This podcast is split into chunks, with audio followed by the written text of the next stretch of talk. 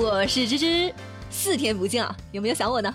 芝芝在感冒一个星期后呢，嗓子终于罢工了，所以昨天是我们老板替的班。不过别担心，今天芝芝已经满血复活啦。接下来会继续给大家带来新鲜有料的新闻。好了，我们一起来听一听今天的智慧热榜。智慧热榜第一名，民警为破案假意收受同事十万块钱，被认定为犯罪。知乎热度两千五百八十七万。二零一三年，孝感市大吴县广平木足店开始营业了。附近的居民因为正常的生活受到干扰，向大吴县公安局举报，说这个店呢有人卖淫嫖娼。由于木足店后台有保护伞，虽然市民有向市局举报，但都没有任何的效果。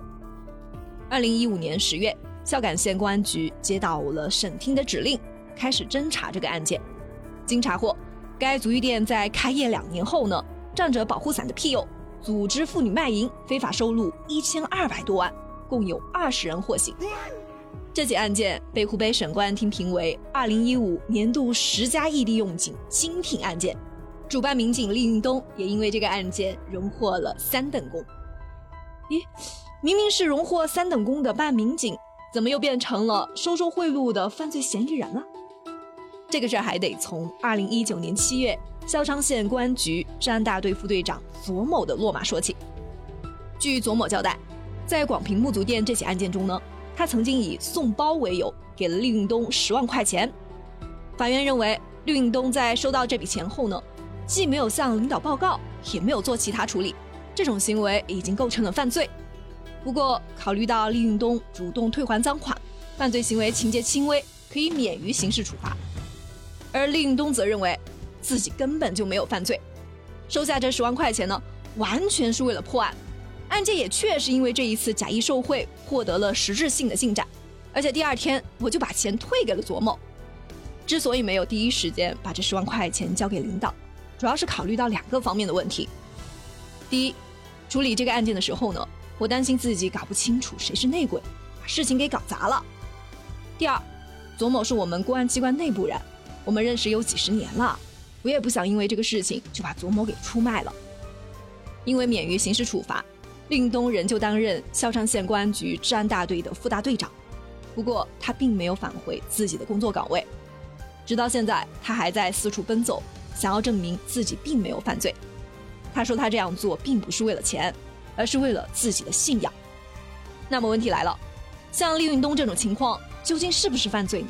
节目下方一起来聊聊。智慧热榜第二名，十岁男孩一出村就昏睡，医生也没办法。智慧热度一千七百八十六万。最近这个新闻引起了很多人的关注啊。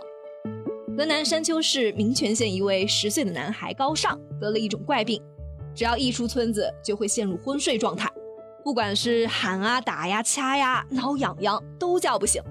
父母带着孩子去了很多家医院检查，也没有查出什么原因。为此呢，非常的苦恼。为了弄清真相，记者做了个实验，把十岁的小高尚眼睛遮得严严实实的，送上了汽车。在记者的陪伴下，车子先是在村里面绕了几个圈，然后再开出去。就在车子刚出村口的一瞬间啊，小高尚就睡着了。之后，不管小高尚的爸爸怎么摇他喊他，他就是不醒。很快，记者又对小高尚进行了第二次实验。这一次呢，小高尚是边打游戏边走路，结果刚到村口，小高尚就突然瘫倒在地，把身旁的两个记者都吓到了。然后第三次实验还是一样的。据家人介绍，小高尚是在去年的十月初一开始出现这种怪现象的，他们也看了很多医生，做了很多检查，最后的结论都是这孩子非常健康。咦，那小高尚莫名其妙的就昏睡，到底是什么原因呢？这回呢，网友们都化身成了福尔摩斯。有人说，小高尚的学校呢就在村口不远处，会不会是因为不想上学，故意装晕倒的？还有网友猜测说，之前小高尚的妈妈一直在外地打工，只有过年才回来，爸爸又经常打他，会不会是因为小高尚想让妈妈多陪陪他，所以装病？你说的对啊，你是个聪明人。三月二十八号呢，小高尚又出现了新的病情。这一天，记者帮忙联系了郑州市医院的专家。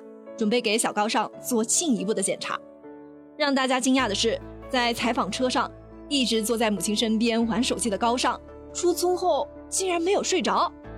两个小时后，他们来到了河南省儿童医院，医生询问了高尚的病情后，初步诊断，孩子可能得的是癔症，而这种病主要和精神心理因素有关，治疗也会以心理治疗为主。看来网友们说的还是有一定道理的，养孩子不光是要关注他的身体健康，心理健康也是很重要的。希望小高尚能够早日康复。知乎热榜第三名，女子被困悬崖获救后要嫁给消防员，知乎热度五百三十一万。三月二十八号二十三点五十二分，德清县消防救援大队接到报警，梅里雪山雪崩村神瀑附近，一女子被困在了悬崖上，由于地势比较险峻，当地的村民不敢贸然去救她。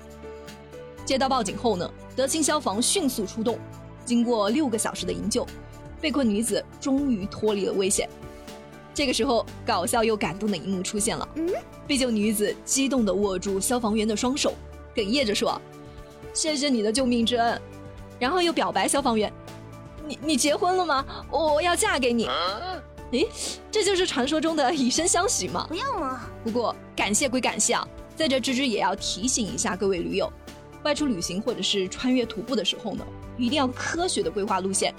有些地方风景确实很美，但是再美也不值得你拿生命去旅行。嗯，好了，今天的节目就到这了，我们明天见啦。